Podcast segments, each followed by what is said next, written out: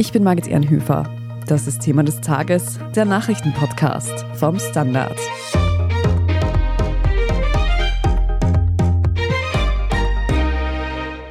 Armed men have stormed the set of a public television channel in Ecuador as it was broadcasting live. The studio crew taken hostage for at least 15 minutes on air. It is chaos indeed. The president has declared the 60 day national emergency, including an overnight curfew. In Ecuador stürmen am Dienstagabend maskierte und bewaffnete Männer ein TV-Studio. MitarbeiterInnen werden mit Waffen bedroht und als Geiseln festgehalten. Im Hintergrund sind Schüsse zu hören. All das wird live im Fernsehen übertragen. Aber nicht nur in besagtem Fernsehstudio herrscht Ausnahmezustand. Gefängnisausbrüche, Bombenexplosionen, Geiselnahmen. In Ecuador nehmen Bandenkriminalität und Gewalt stetig zu. Fernando Villavicencio was about to get into a car when a man stepped forward and shot him in the head. Wir sprechen heute darüber, was genau am Dienstagabend passiert ist und wer hinter diesen Aufständen steckt. Wir sprechen darüber, wie das einst als besonders friedlich geltende Land zu einem Ort von Gewalt und Chaos werden konnte und ob Ecuador jetzt vor einem Bürgerkrieg steht. Gianluca Wallisch, du berichtest für den Standard über das außenpolitische Geschehen. Und wir haben es eingangs schon kurz gehört, in Ecuador kam es gestern am Dienstag zu Ausschreitungen, unter anderem während einer Live-Sendung in einem TV-Studio. Kannst du nochmal zusammenfassen, was genau ist da gestern passiert? Ja, die Lage hat sich sehr schnell und sehr chaotisch entwickelt. Vielleicht als Vorgeschichte muss man wissen, dass am Sonntag ein Schwerverbrecher, ein Drogenboss aus einem Gefängnis getürmt ist.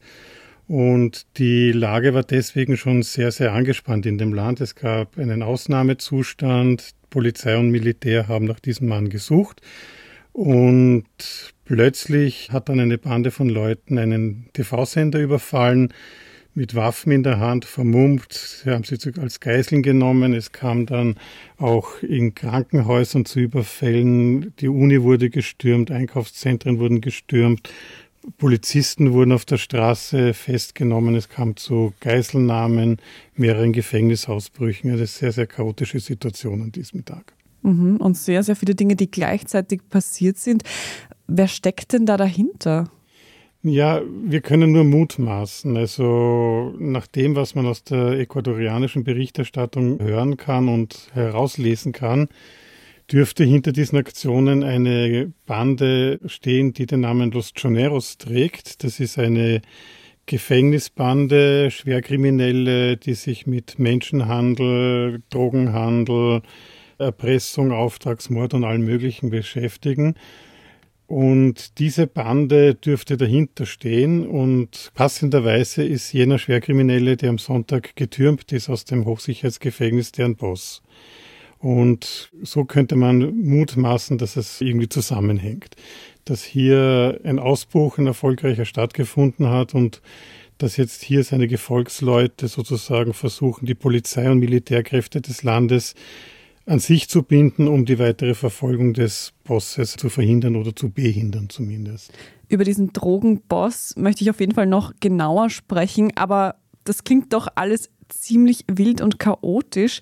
Lass uns das zuerst einmal noch versuchen einzuordnen. Wie müssen wir uns die Lage in Ecuador überhaupt vorstellen, dass so etwas passieren kann? Ja, die Lage in Ecuador muss man sich als latent, brisant bis tatsächlich brisant vorstellen. Wir hatten im vergangenen Sommer einen sehr intensiven und von viel Gewalt überschatteten Präsidentschaftswahlkampf gesehen. Den hat dann letztendlich ein Kandidat Opposition gewonnen, aber bis es dahin gekommen ist, gab es viele dramatische Höhe- bzw. auch Tiefpunkte. So wurde ein Oppositionskandidat ermordet.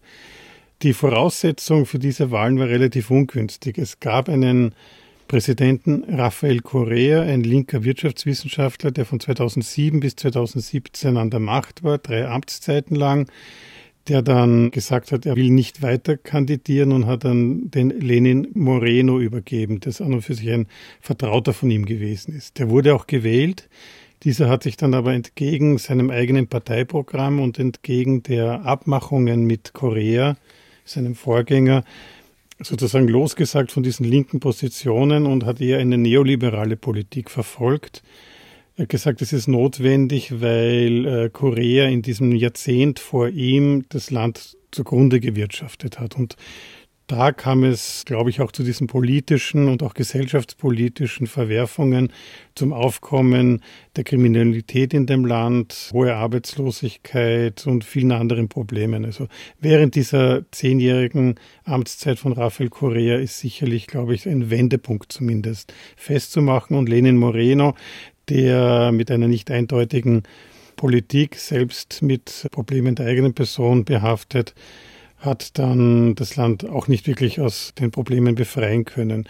Und jetzt eben diese Wahl, wo ein Kandidat zum Beispiel ermordet worden ist, wo dann die Opposition gewonnen hat und der neue Präsident ist ein Unternehmer, Daniel Noboa, 35 Jahre alt, noch sehr, sehr jung, der Erbe einer Bananenplantagendynastie und der hat versucht, diesen Wahlkampf so anzulegen, zu sagen, dass er der Korruption den Chaos machen will. Und das hat dann dem dann die Mehrheit der Bevölkerung auch geglaubt. Er hat schlussendlich in der Stichwahl gegen die Kandidatin, die sozusagen aus dem Korea-Lager noch gekommen ist, recht deutlich gewonnen mit 52 Prozent. Ich habe vor unserem Gespräch über diese Ereignisse auch noch einige Geschichten nachgelesen und da stand auch immer die Formulierung oder so ähnlich zumindest, dass dieses einst friedliche Land jetzt in solche Verwerfungen da gestoßen ist. Gibt es da noch andere Gründe dafür, dass es diesen Umschwung gab? Ja, ich glaube, das ist schon sehr stark auf die politische Entwicklung der Nullerjahre zu fokussieren. Und wie gesagt, Rafael Correa war ein Hoffnungsträger für das Land, auch vorhin nicht gerade ein prosperierendes Land und er hat am Anfang eine relativ gute, glaubwürdige Politik gemacht. Aber bald hat man gemerkt, dass er genauso wenig wie seine Vorgänger von Korruption befreit sind.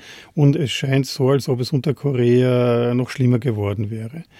Und es ist auch nicht ganz, glaube ich, von der Hand zu weisen oder nicht ganz zufällig, dass genau in dieser Amtszeit von Korea auch diese Choneros-Bande groß werden konnte. Die wurde 2005 gegründet, hat immer mehr Einfluss im Land bekommen, ich sage jetzt nicht, dass das mit dem Goodwill oder mit dem Einverständnis der hohen Politik geschehen ist, aber diese hohe Politik hat offenbar zu wenig getan, um hier Einhalt zu gebieten ja, und um solchen Tendenzen einen Riegel vorzuschieben. Also hier würde ich sagen, eine schwache, teilweise korrupte Politik, und diese Leerräume, dieses Vakuum an Macht, an Möglichkeiten haben sich einfach findige, unter Anführungszeichen, Geschäftsleute zunutze gemacht. Findige Geschäftsleute ist eine schöne Umschreibung. Ich glaube, ein bisschen, bisschen übertrieben. Wir schließen da wieder auf zu dem, was du eingangs erwähnt hast, dass es diesen Gefängnisausbruch gab von eben den Anführer dieser Bande, ein Drogenboss. Kannst du uns über ihn noch mehr erzählen? Ja, der heißt Adolfo Macias, sein Spitzname Fito. Und der ist eine sehr interessante Person, weil er erinnert, wenn man Serien wie Narcos zum Beispiel gesehen hat oder prinzipiell sich mit der lateinamerikanischen Rezentengeschichte ein bisschen auskennt. Er ist ein ganz typischer Narcoboss, so wie es auch in Kolumbien Pablo Escobar gewesen ist zum Beispiel. Er ist 44 Jahre alt, das wissen wir von ihm. Er hat eine sehr lange Vergangenheit als Krimineller. Er ist schon im Jahr 2000 wegen Raubüberfalls verhaftet worden und zu einer Gefängnisstrafe verurteilt worden. 2011 noch einmal wegen organisierter Kriminalität und Drogenhandels im großen Stil. Und 2011 wurde er bereits in ein Hochsicherheitsgefängnis gesteckt. Allerdings, er hat von dort aus weiterhin offenbar seine Macht ausüben können, weil er hat es geschafft, 2013 aus diesem Hochsicherheitsgefängnis zu fliehen. Gemeinsam mit, ich glaube, circa 17 anderen Bandenmitgliedern haben sie etliche Gefängnisaufseher entweder korrumpiert oder überwältigt. Und sie haben tatsächlich ausbüchsen können und mit einem Boot auf einem Fluss sind sie geflohen und waren dann für Wochen, für Monate von der Bildfläche verschwunden. Und wie in einem Krimi oder wie in einer Netflix-Serie auch, wurden sie wieder festgenommen und zwar ausgerechnet zu Hause. Also sie haben sie nicht international suchen müssen, sondern die waren sich offenbar ihrer Sache sehr sicher, dass sie mehr oder weniger unantastbar sind.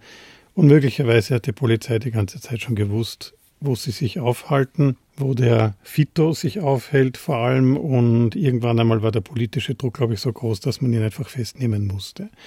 Dann kam er eben wieder ins Gefängnis, wurde dann im Jahr 2020 zum Boss dieser Organisation, dieses Chonero-Clans. Dieser Chonero-Clan ist sozusagen der mexikanische Arm eines dort operierenden Drogenkartells. Und der ist an die Führungsspitze gekommen, weil sein Vorgänger, Jorge Luis Zambrano, in einem Einkaufszentrum, in einem Kaffeehaus erschossen worden ist. Fito, alias Adolfo Macias, hat dessen Nachfolge angetreten, war schon vorher seine rechte Hand. Das Interessante ist, er hat das aus dem Gefängnis tun können, ja, und seine Frau, eine ehemalige Krankenschwester, die dann innerhalb kürzester Zeit zur ultrareichen Geschäftsfrau geworden ist. Da fragt man sich, na wie wohl? Die kümmert sich so ein bisschen um die Außenkontakte. Und das zeigt, wie wenig effizient vielleicht der Strafvollzug in Ecuador ist, wie auch in vielen anderen lateinamerikanischen und teilweise vielleicht auch europäischen Ländern, wo einfach Gangsterbosse im Gefängnis es relativ gut haben und von dort aus durchaus ihren Geschäften nachgehen können. Und so hat es auch eben Massia gemacht und ist nach wie vor tätig gewesen als Bandenboss. Und vielleicht noch kurz zu der Art und Weise, wie der Typ offenbar in seinem Gefängnis wohnen konnte oder leben konnte und arbeiten und wirken konnte. Vor circa drei Jahren hat er für große Schlagzeilen gesorgt. Da gab es irgendeine kleine Gefängnisrevolte dort, wo er gewesen ist, eingesessen ist. Und in diesem ganzen Trubel hat die Geliebte von Fito versucht, in der Uniform eines Gefängnisaufsehers das Gefängnis zu verlassen, ist allerdings blöderweise für sie hops genommen worden man hat ihre Identität sehr schnell festgestellt und man hat dann auch herausgefunden, dass sie schon viele, viele Tage bei ihm im Gefängnis sozusagen gewohnt hat und mit ihm Zeit verbracht hat. Also hier sieht man, dass offensichtlich Leute ein- und ausgehen können. Wenn der Häftling ein Top-Gangster ist, dann funktioniert das zumindest dort in Ecuador. Also nicht wirklich so, wie wir es von uns aus gewohnt wären. Wir sind gleich zurück.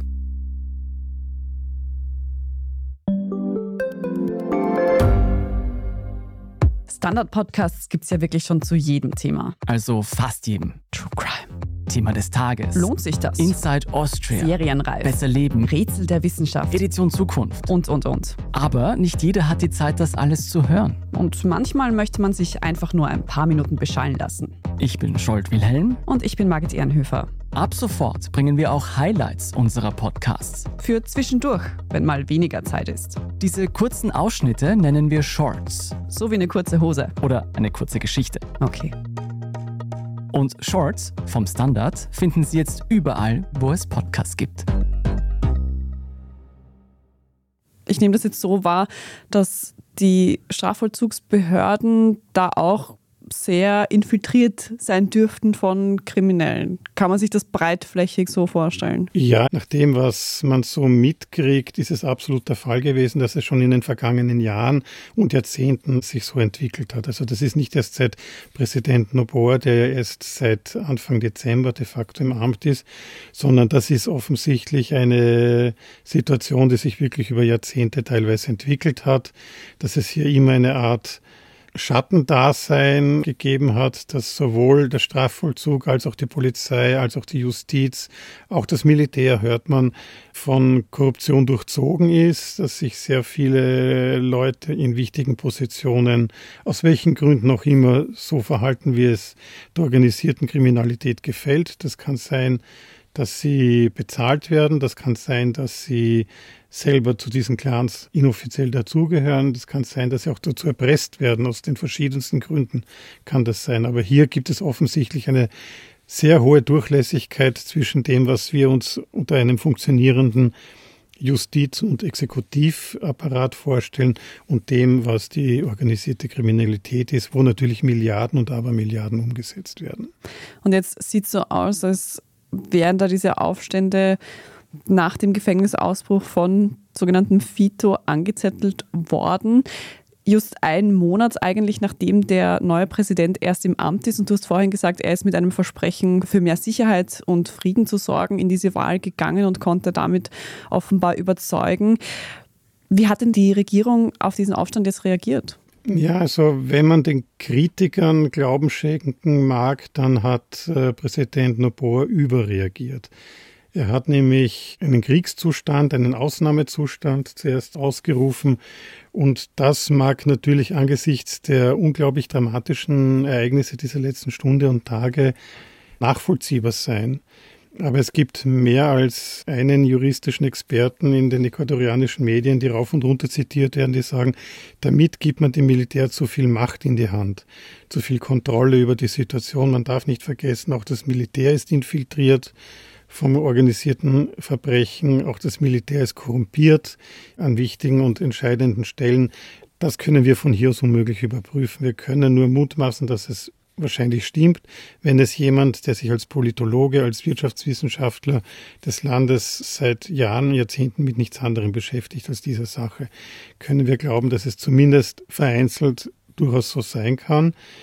Ist natürlich eine extrem schwierige Situation. Der neue Präsident Noboa hat natürlich noch keine gefestigte Machtbasis. Er weist zwar über die Hälfte der Bevölkerung stand Frühherbst, als die Wahl war, hinter ihm. Aber natürlich ist er ein absoluter Rookie, ein Neuling in einem politischen Apparat, den er vorher nicht kannte. Nicht vergessen, der ist gerade 35 Jahre alt. Er ist also wirklich noch sehr, sehr jung, hat keinerlei politische Erfahrung vorher gehabt, kommt aus einer Unternehmerdynastie. Er weiß zwar sicher, wie man Leute führt, wie man konzeptuell arbeitet, aber es könnte durchaus sein, dass an dieser konkreten Situation leicht überfordert ist. Und da hängt es sehr viel davon ab, ob er mit guten Beraterinnen und Beratern umgeben ist. Und auf deren Urteil wird er dann hören oder nicht hören. Es ist anzunehmen, dass hier wirklich eine sehr, sehr angespannte Situation gewesen sein muss in der Präsidentschaftskanzlei, weil mit diesem Fito, dem Ausbrecherkönig, kann man fast schon sagen, der schon zum zweiten Mal aus einem Hochsicherheitsgefängnis getürmt ist, von dem weiß man, dass einfach ein brisant gefährlicher Mann ist, der einen riesigen Apparat an Schwerkriminellen hinter sich weiß, der wirklich ein ganzes Land zumindest eine Zeit lang und punktuell wirklich in Bedrängnis bringen kann. Insofern diese vielleicht ein bisschen überschießende, aber durchaus, würde ich sagen, auch nachvollziehbare Reaktion, hier wirklich mit voller Macht aufzufahren. Und gerade weil er frisch und neu an der Macht ist, muss er einfach von Anfang an zeigen, wozu er fähig ist und wozu er auch entschlossen ist. Wenn man das Ganze jetzt ein bisschen weiter denkt, was bedeutet denn das für die Bevölkerung von Ecuador? Könnte es hier auch zu einem offiziellen Krieg kommen? Das denke ich nicht. Also so wie ich die Lage in Ecuador überblicke oder auch im Wahlkampf schon mir angesehen habe, hier geht es wirklich nicht um eine große sozialpolitische Bewegung. Hier geht es nicht um die Armen gegen die Reichen oder um Ungerechtigkeit oder irgendeine Art despotisches Regime, das abgewählt werden soll. Es ist ja wirklich eher so, dass die Misswirtschaft, die Misspolitik an der Spitze gestanden hat und diese wurde abgewählt. Und das, was man jetzt sieht, ist die Reaktion eines Gangsterbosses, der versucht, diese Transitionsphase, wo noch nicht alles gesettelt ist, für sich zu nutzen, bevor es vielleicht zu spät ist und bevor vielleicht wirklich die Justiz, der Strafvollzug vielleicht so reformiert sind, damit er keine Chance mehr hat, wieder freizukommen. Weil, das glaube ich, habe ich noch nicht erwähnt, er ist ja zu insgesamt 34 Jahren Haft verurteilt worden. Also wenn er jetzt mit 44 Jahren diese Haft tatsächlich verbüßen müsste, ohne Bewährungsauflagen und so weiter, dann kommt er als alter Mann raus. Also da hat er natürlich möglicherweise seine letzte Chance gesehen. Man sieht, dass er innerhalb seiner Organisation nach wie vor das Sagen hat, obwohl er seit vielen Jahren im Gefängnis sitzt. Und man sieht, dass diese Organisation, diese Joneros-Bande bereit ist, wirklich sehr, sehr viel für ihn zu machen und sehr, sehr viele Grenzen zu überschreiten. Ich glaube aber nicht, dass hier eine ganze gesellschaftliche Bewegung dahinter steht. Das kann ich mir eigentlich nicht vorstellen. Ich muss trotzdem sagen, dass ich mir das extrem schwierig vorstelle, in dieses Land Stabilität reinzubringen, wenn, so wie du es beschrieben hast, dass Militär, Polizei, Justiz da womöglich überall Kriminelle sitzen. Es gibt ja nicht nur eine Drogenbande, es gibt mehrere. Die Bosse halten Fäden in der Hand. Kann denn der junge Präsident hier überhaupt Sicherheit und Frieden ins Land bringen? Ich glaube schon, dass es möglich ist. Vielleicht wird es nicht Noboa selber sein. Vielleicht ist er sozusagen nur der erste in einer Reihe von Männern und Frauen, die hier einen Wandel bewirken. Wenn wir uns anschauen, wie es in Kolumbien ausgesehen hat vor 20, 30 Jahren, das war ein Land, das ist in der Narkokriminalität geradezu versunken. Wir kennen alle die Netflix-Serien, die Literatur, die Berichterstattung damals über die tatsächlichen Berichte, die tatsächlichen Ereignisse damals.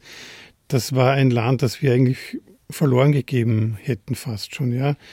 Kolumbien hat man nur in Verbindung gebracht mit Korruption, mit Drogenkriminalität und zusätzlich gab es noch einen Bürgerkrieg, eine tatsächlich politisch motivierten Bewegung. Und trotzdem hat es dieses Land geschafft, sich nach vielen, vielen Jahren so etwas wie eine Normalität selbst zu verleihen und hat diesen Bürgerkrieg beendet, im Wesentlichen beendet. Es kam zu Waffenstillstandsvereinbarungen. Es kam zu einem Machtwechsel an der Präsidialspitze, der sich auch gehalten hat. Der Kampf gegen die organisierte Kriminalität ist relativ erfolgreich gewesen. Escobar war ja nur einer von mehreren in dieser Tradition, die dann auch gestellt und unschädlich gemacht wurden, in dem Fall auch sogar getötet wurden. Also man sieht schon, dass sich etwas verändern kann.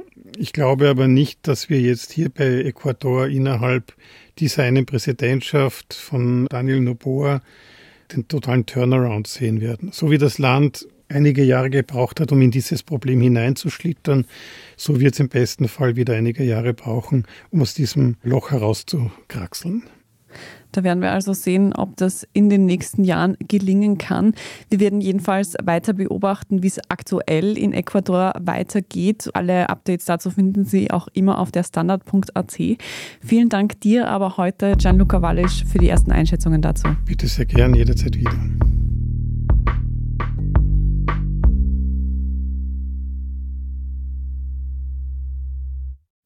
Wir machen jetzt gleich noch mit unserer Meldungsübersicht weiter. Falls Sie aber zuvor noch unsere journalistische Arbeit hier beim Standard unterstützen möchten, dann geht das ganz einfach mit einem Standard-Abo. Alle Infos dazu finden Sie auf abo.derstandard.at. Vielen Dank für jede Unterstützung. Wir sind gleich zurück.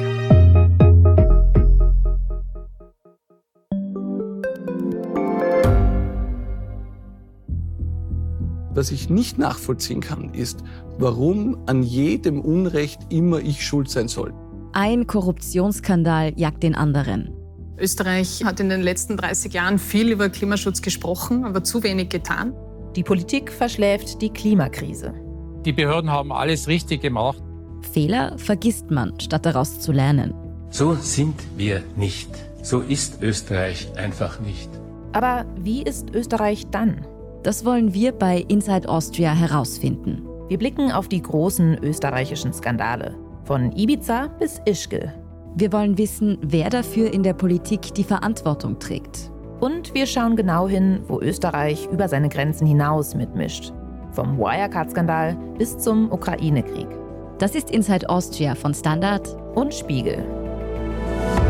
Jeden Samstag eine neue Folge, überall, wo es Podcasts gibt.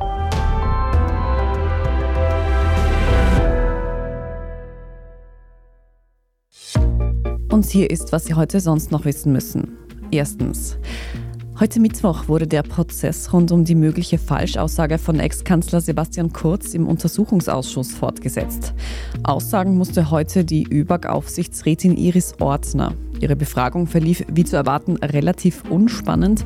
Wie sie es auch gegenüber der Wirtschafts- und Korruptionsstaatsanwaltschaft schon getan hat, hat Ordner vor dem Richter einen etwaigen Einfluss von Kurz auf ihre Tätigkeit bei der Staatsholding ÖBAG bestritten. Nach zweieinhalb Stunden war der heutige Verhandlungstag auch schon wieder vorbei.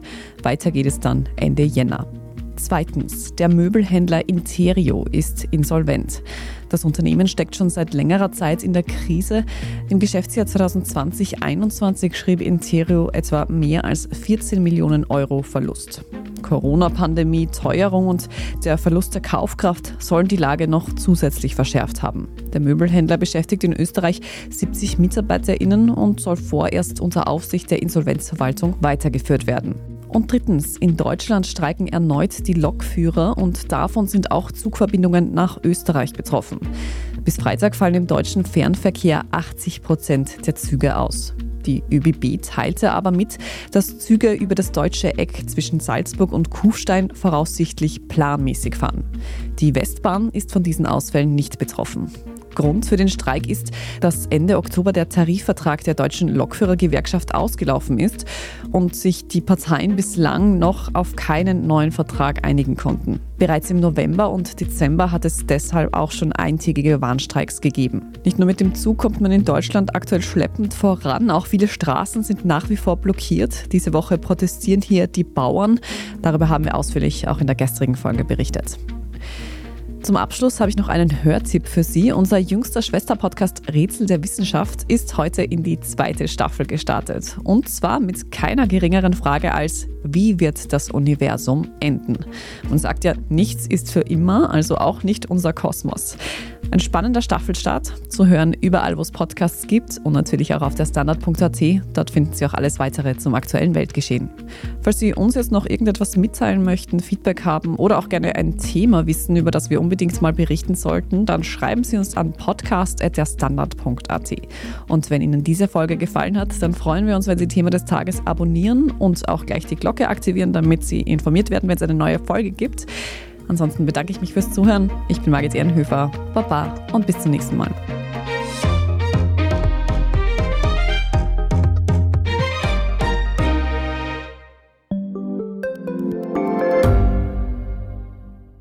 Gibt es außerirdisches Leben? Haben Tiere ein Bewusstsein? Können wir durch die Zeit reisen? Es gibt so viele große Fragen, die uns Menschen seit Jahrtausenden beschäftigen. Aber erst jetzt kann die Wissenschaft Antworten darauf liefern. Oder neue Rätsel entdecken. Ich bin Tanja Traxler. Und ich bin David Rennert. Im Standard-Podcast Rätsel der Wissenschaft gehen wir großen Fragen der Menschheit auf die Spur. Wir fragen Wissenschaftlerinnen, was in schwarzen Löchern passiert. Wo die Aliens bleiben. Und die Fusionskraftwerke. Und wo die Mathematik an ihre Grenzen stößt. Rätsel der Wissenschaft. Jeden Mittwoch eine neue Folge. Überall, wo es Podcasts gibt.